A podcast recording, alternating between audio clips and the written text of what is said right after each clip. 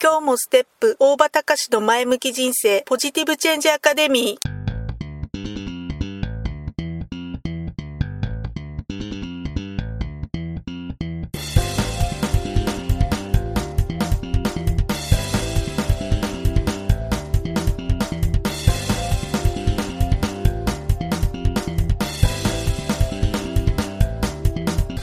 もステップ大場隆の前向き人生ポジティブチェンジアカデミーは開業から20年行政書士として奮闘している大場隆が日々活動している中で感じたことを通して皆様に前向きな変化をお届けする番組です。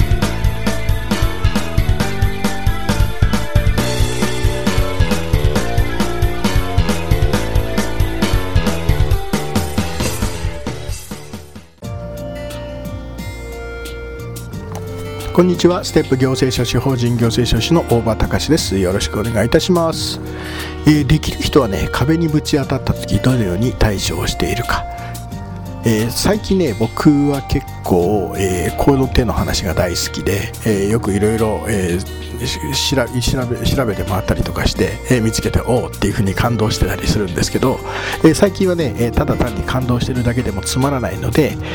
まあ、こんな形、えーと、ブログの方に、えー、書かせていただいたりだとか、えーいろまあ、いろんなこう人前で話す場で、えー、ちょっとまあ紹介させていただいたりだとかそんな風にさせていただいてるんですけども、えー、今日ね、えー、ちょっと見つけたのがこのできる人が壁にぶち当たった時にどういうふうに対処しているか、えー、見つけた、えー、とネタがですね、えー、たこ焼きで全国展開をしていて、まあ、おそらく今知らない人はいないだろうなって思われる、えーお店、えー、銀だこさんですね、えー、銀だこさん。まあ、私のね、え、日常の活動範囲の中でももうそこら中で見かけますがこの、え、たこ焼きで全国展開をしていておそらく知らない人はいない店であろう銀だこさん、えー、店舗がね100店舗を超えた頃から、え、原材料の中でも特にメイン食材のタコの調達にだんだんだんだん苦労するようになったそうなんです。え確かにね100点も超えるとね消費するタコの量も相当なもんだと思うんですがこれがね300店舗を超える頃になると銀だこ産のねえタコの輸入量が日本のタコ輸入量の1割以上を占めるようになってしまったそうなんです。本当にねタコが、え輸入できないともうお店自体の経営に大きく打撃を与えてしまう。すなわちね顕在化したタコリスクというふうに言われたそうなんですがまあ、通常だとこのようにこうある特定の食材に偏ってしまって、えー、その食材のリスクを抱えるようになれば普通はお店は何をやるかというと他の食材に手を伸ばしていくわけです。例えばたこ焼き屋さんであれば、えー、お好み焼きに行ったり焼きそばの方に行ったりだとか、えー、まあ、そういった他の、え食材の方にあの他のあのメニューの方に移るっていうような方法を取るんですがただ、えたこ焼きにね、銀だこさんはあくまでたこ焼きに徹底的にこだわったということで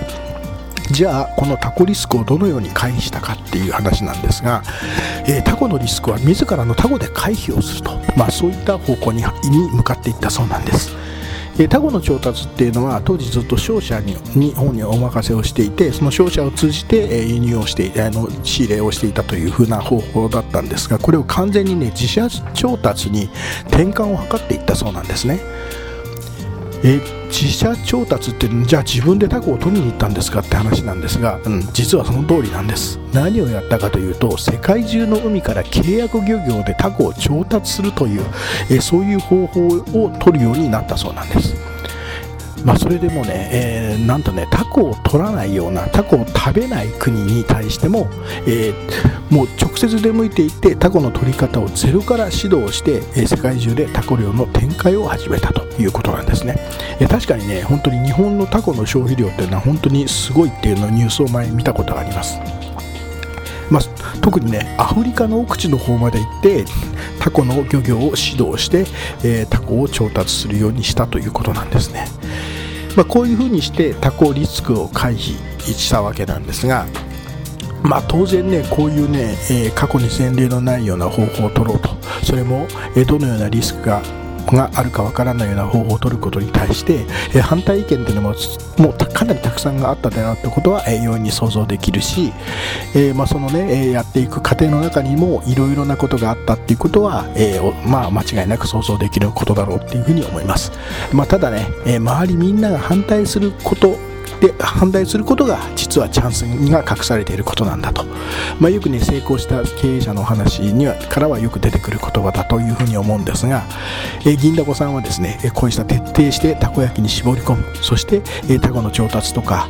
まあ、その他ねスタッフの、えその運営の仕方とかそういったことに関しても、えおそらく常識にとらわれないそういう工夫をしたと。そういったことがあったからこそこういった奇抜な方法や活路を見出してそして、え日本中に銀だこの、え展開をさせることができたというふうに言えるのではないでしょうか。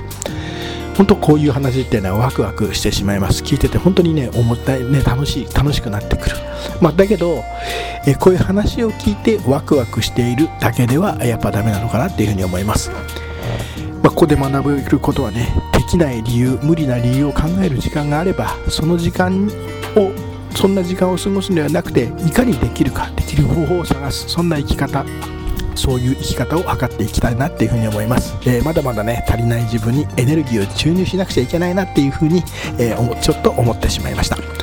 えー、ということで本日もご清聴ありがとうございました。また次回まで。さようなら。